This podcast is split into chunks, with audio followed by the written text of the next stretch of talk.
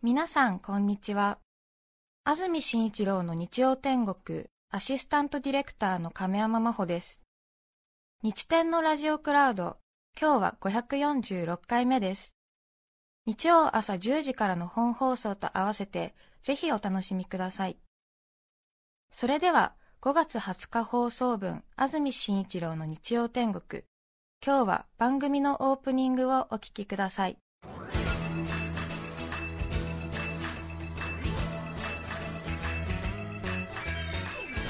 安住紳一郎の日曜天国。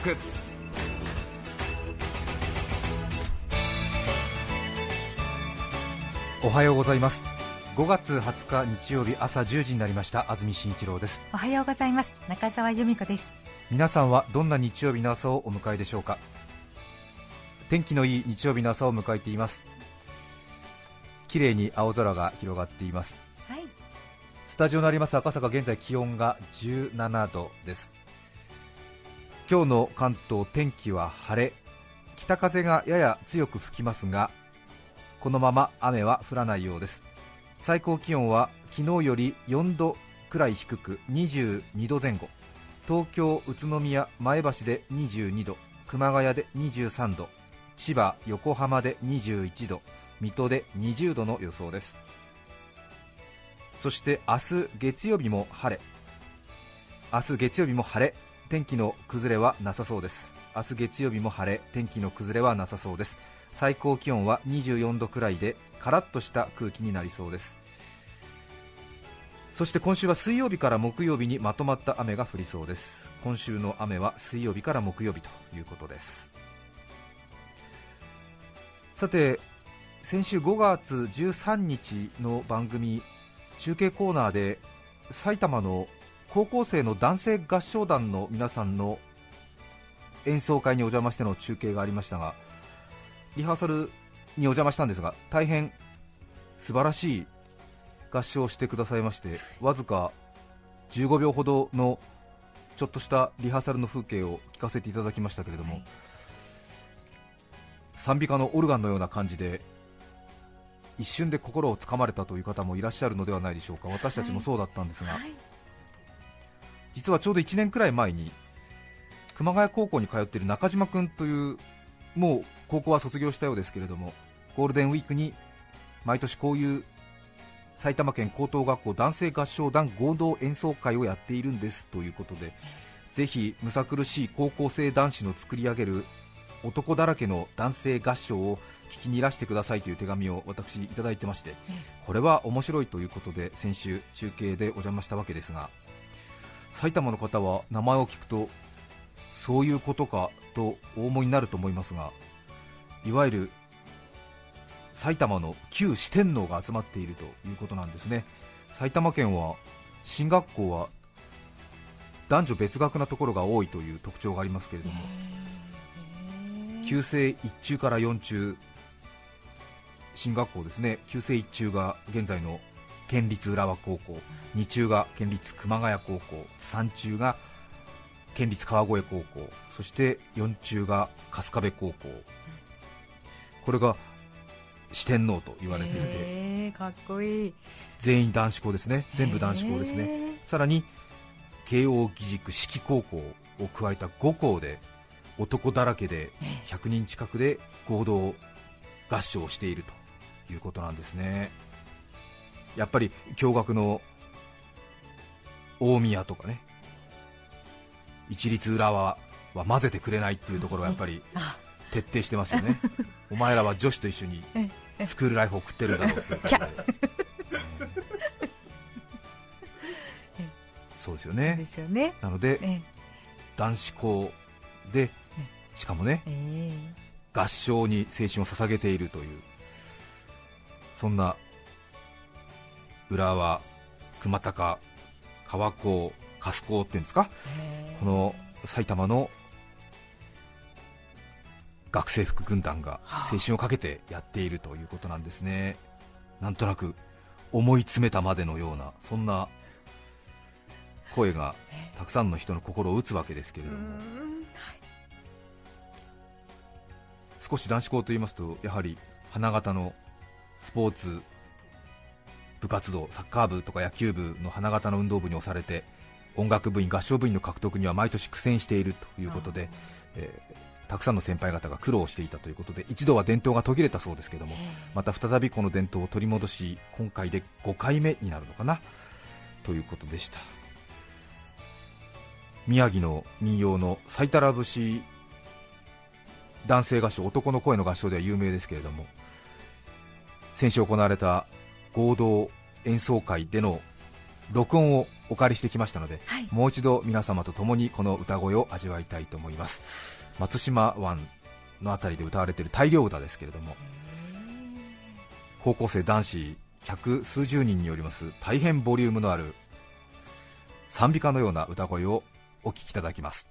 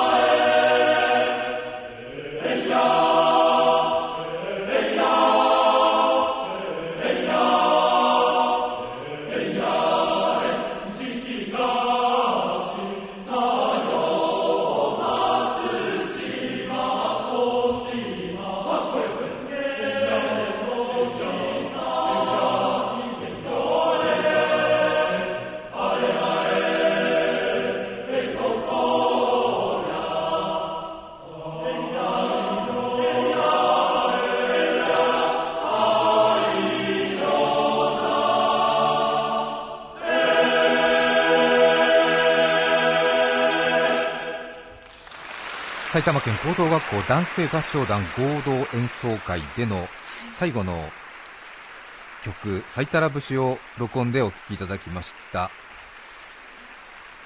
先週も中継でお世話になりました実行委員長の佐々木岳君と電話がつながっています。佐々木君おはようございます。はいおはようございます。先週どうもお世話になりました。はい。1週間経ちましたね。はい。大役でしたね。お疲れ様でした。お疲れ様でした準備大変だったみたいですね。そうですね。最たら節は百数十人で合唱するとものすごいボリュームになるんですね。そうですね。やっぱあの大人数で合唱するにはもってこいの曲だと思います。そうですか。ゾクゾクします。何度も何度も。うん素晴らしいですね。佐々木さんは春日部高校ですもんね。はいそうです。そうですか。来年は担当校はどこになるんですか？来年は川越高校さんが担当になります。じゃあ会場も毎年変わるんですか？あはいそうですね。ローテーションで毎年。へえ。でみんな埼玉の高校で男子で男子校で合唱部音楽部に所属しているわけですけれども将来はみんなそれぞれ進学した先とかでもグリークラブとかで続けるんですか？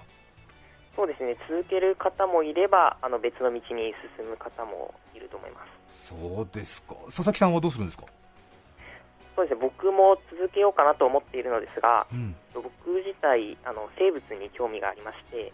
生物？はい。あの生物の道に進もうかなと思っています。あそう。ということはなんだろう。水産学部とかそういうことですか？そうですね。あの水草に興味があるのでそちらですなるほどね。佐々木さんは合唱好きで水草好きなのね。そうですね。はい。そうですか。やっぱりライバルの学校の皆さんと共に1年に一度同じステージに立つっていうのは楽しみなんですよね。そうですね。あの百何十人で立つのはもうこのメンバーで最初で最後の機会なのでもうすごいなんて言うんでしょうか、うん、もうすごいワクワクしていたい。そうですか。春日部高校のステージはどうだったんでしょうか？そうですね。あのちょっと踊りとか、ええ、あのちょっと楽しい曲とかも入れてお客さんもみんな楽しんでいただけたのかなと。思いますそうですか。お客さんの入りはどうでしたか？そうですね。例年と比べて少し増えたのかなという感じでまだでも今年で第5回なので、これからどんどん男性合唱をその日本に広めてそのお客さんがもっと集まってくればいいなと思います。そうですね。番組にもあの急遽駆けつけてとても良かったというお便りがたくさん来てますよ。ああありがとうございます。ね。なんかあれだよね。専用のアカウントがあって「ハッシュタグ男性合同」でやると皆さんが読めるようなことになってるのかな？あはいそうです。じゃあラジオ聞いてる人でもし今の放送を聞いて感想を持った人は「ハッシュタグ男性合同」で少し感想を書いてくれるとみんなの励みになりますね。ああはい。そうですね。はい。いや本当に素晴らしい合唱で驚きました。ああどうぞ皆さんによろしくお伝えください。はい。では失礼いたします。はい。ありがとうございました。お話しするとやっぱり、ええ、進学校の学生さんだなっていう感じがしますね。そうですね、えー、目標がはっきり決まっててびっくりしましたね、はい、僕は生物が好きなので、ね、そうですね。水草の研究をするんですって決まってるってですね。そうですね、はあ、素晴らしい。さて今日のメッセージテーマはこちらです。運動会の思い出です。さて運動会も始まるんですか？5月6月ですか。そうですね最近は夏にやると熱中症などで大変だということで少し早め早めということでもうやってたりするんでしょうかね。そうですね。北海道の恵庭市からいただいています。アーモンド1日20粒さん57歳男性の方です。ありがとうございます。私の運動会の思い出といえば小学校6年生の時の騎馬戦です、はい、騎馬戦は今はもうやらないのかな？いろいろな問題がありやるのかな？あるところにはあるんじゃないでしょうか。そうですね、えーまあ、あるところにはあると思いますけれど、えー、なんとなく縮小傾向ですかね。縮小傾向でしょうかね、えー、小学校6年生の時の騎馬戦の思い出です。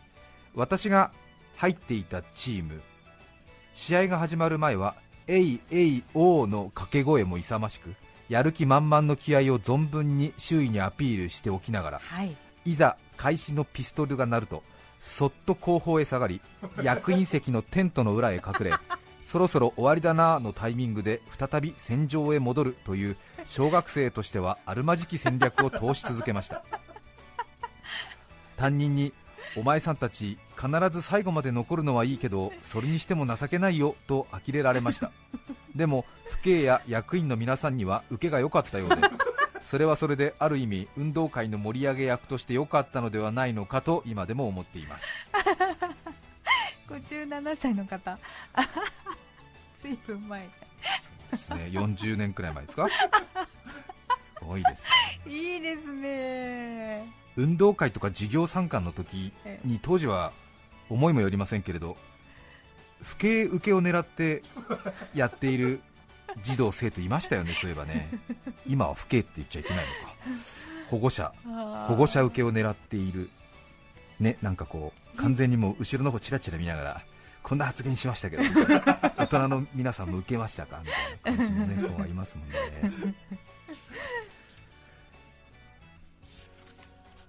和光市のガーハーさん27歳男性の方ありがとうございます僕の小学校の運動会では上級生の鼓笛隊の演奏が名物となっており、うん、僕が小学1年生の時の演奏曲はチェリッシュテントウムシのサンバと高橋洋子残酷な天使のテーゼのメドレーでした。あなたと私が有名の奥に森の小さな教会で結婚式を挙げましたの後に、残酷な天使と曲がつながり小学生になったばかりの僕はこれが小学生の世界なのか お遊戯ばかりしていた幼稚園とはレベルが違うと衝撃を受けました。当時のヒット曲同士の選曲ではなく組み合わせが口頭無形ですがそれだけに今でも強烈に覚えています。確かにね。幼稚園から小学校に上がるとね。これが これが小学校の世界なのか。驚いちゃったんだろうね。驚いちゃったんですね。確かにね。はあ。テントウムシのサンバから残酷な天使のテーゼのメドレーになんという なんというアバンギャルドな組み合わせなんだと思ったんでしょうね。想像つきますね。町田市の頑張るクイナさん50歳男性の方ありがとうございます。ありがとうございます。私は中学生の時陸上部でしたいいね陸上部ね、運動会は活躍の場さすが陸上部と言われる走りを見せてくれるはず。と、え。えクラスのみんなの期待が高まります、はい。そう陸上競技だけにそんなみんなの勝手な思い込みでハードルが上がるのです。しかしながら私種目が投擲競技なのです。あまあ毎日走っているのでそこそこ走れますが正直残念ながら運動会の種目で投擲競技の選手が活躍できる種目は一つもないのです本当に物を投げる競技が運動会にはないのです。ね。あえて言うならば玉入れくらいでしょうか。自慢させていただければ私砲丸投げならば区で3位に入るくらいの選手でした。そこで私の考えた答えはこれです。まず体育祭実行委員になり競技の運営側に回ること。うん。そして玉入れの玉の数える段で最後の1個を自慢の強い型を生かして観客の度肝を抜く高さに空高く投げ上がる、この一投に私の全勢力を傾ける。以上私の運動会でした。なるほど。なるほど。確かに。そうね投擲種目砲丸投げやってて陸上部だからリレーとかに期待されても困るそうですね。というけれどもさほど普段練習している能力を生かすことがないので玉入れの最後の1最後。個を大きく上に投げ上げるという。おおってなりますね本当ですね玉入れね確かに。えー。玉入れはあのどっちが勝ったっていうふうに答え合わせっていうか、はい。結果発表の時はねはい。盛り上がり方注意しなきゃいけないですもんね。あれは私は常々気にしているっていうことは前も話したと思うんですけどそうでしたね。忘れもしませんけれども、ええこれはあの気持ち悪い話なんで決していい話ではないんですけども。10年ほど前に私はえっと三重県の伊勢市ですね。伊勢神宮のある伊勢市に撮影で行った時にはい。ちょっと空き時間というか休憩時間というか撮影の合間の時間がありまして私はハイエースの後部座席に座りながら小1時間ほどぼーっと座ってたんですね。はい。でエンジンを止めたハイエースがコインパーキングのようなところに止まってましてそのコインパーキングの横に保育園か幼稚園かがあってそこで運動会の前日の総練習みたいのをやっていたんですね。その時ので運動会の練習の声がずっと私のハイエースの窓を開けてそこから声が聞こえてたってことなんですよ、うんえーエンジン止めてたんでエアコンも止めてたんでこう風を入れてたんですね。そしたらずっとこう練習をしている様子が聞こえてきて幼稚園なんでほとんどマイクは幼稚園の先生が使ってたんですがその時の玉入れのその結果の答え合わせのところの演出があまりにも稚拙で さすがに我慢できずになってあの言いに行ったっていうね。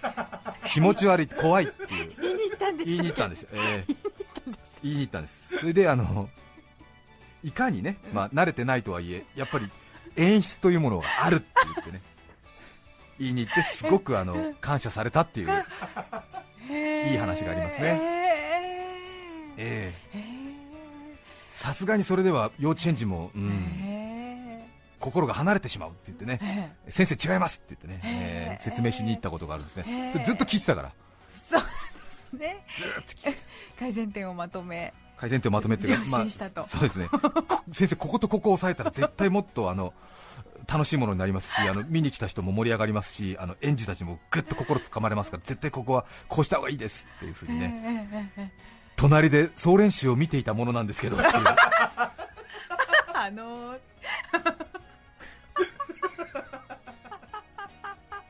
ちょっと仕事からそういうようなイベントの運営に慣れてるものですけれどなんて言ってね言いに行きましたですね、ええへまあ、ポイントはですねあの、はいはい。こう例えば白組が玉を18個入れてて赤組が玉を17個ぐらい入れてて、はい。接戦の場合ですけどもはい。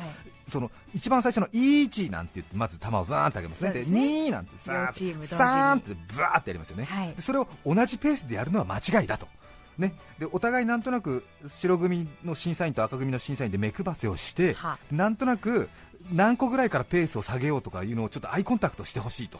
それで最初のうちはその1、2、3ぐらいのペースでやってほしいと。あ延々同じペースで26ぐらいまでやるもんだからうん。飽きちゃうからね、うんえーだから1、2ってそこは早め。で結論が出そうになってきたところにぐっとペースを抑えろと。でであるのかなないのかなみたいな。で15あ両チームあったみたいなのが欲しいですっていうことね、えーそれで危ねえと思った時のそのあるのかな赤組あるのかな白組まだあるのかなみたいな10両わーっていうね。そのあの感情を発露させるタイミングを作ってっていうことを言いに来ました。危ない。でもとっても感謝されました。よ喜ばれたと。あそうですよね。ずっと同じペースでやってても飽きちゃいますよね。なんて言って。だって突然だってそのペースでやったら突然終わりが来るんだから。そうですね、そうですそうです。そうですそうです。1、2、3、10、10赤組赤組ありませんか？白組の勝ちです。みたいな。ずるーって感じ。アテンション。そええ持ってこないと。そう。はあ。うなんですね。なるほど。はい。はい相当気持ち悪がられたんですけど でも気になっちゃったから。そうなんですね。言わずにはもう。もう言わずにはいらられない、はい I can not help ING ですから。それですね。必ず結構あるんですよ私。もう本当余計だから。いいと思います。結婚式とかに出席しててもえちょっとねああれとか思うともうすかさずささささって言っちゃって、そうですか。ええええうん。ここを変えればと。こここう変えた方がいいと思いますよ。言いに行っちゃうもんね言いに行っちゃうもんね。うん皆さんからのメッセージをお待ちしています。e メールのアドレスは日天アットマーク tbs.co.jp 日天の綴りは nichiten 日天アットマーク tbs.co.jp です。抽選で5名の方に日天ノートを3名の方にはカルピスセットをプレゼントさらにメッセージを紹介したすべての方にオリジナルポストカード水彩画家永山優子さんの制作による青い毛糸の物語をお送りしています今日のテーマは運動会の思い出皆さんからのメッセージお待ちしています5月20日放送分、安住紳一郎の日曜天国、オープニングをお聞きいただきました。それでは今日はこの辺で失礼します。安住紳一郎の日曜天国。漢字の森林が5つの木で構成されており森林の総画数が20画であることから今日5月20日は森林の日。この木何の木気になる木ブリキにタヌキに洗濯機今日も元気に後ろ向き。FM905 AM954 TBS ラジオです。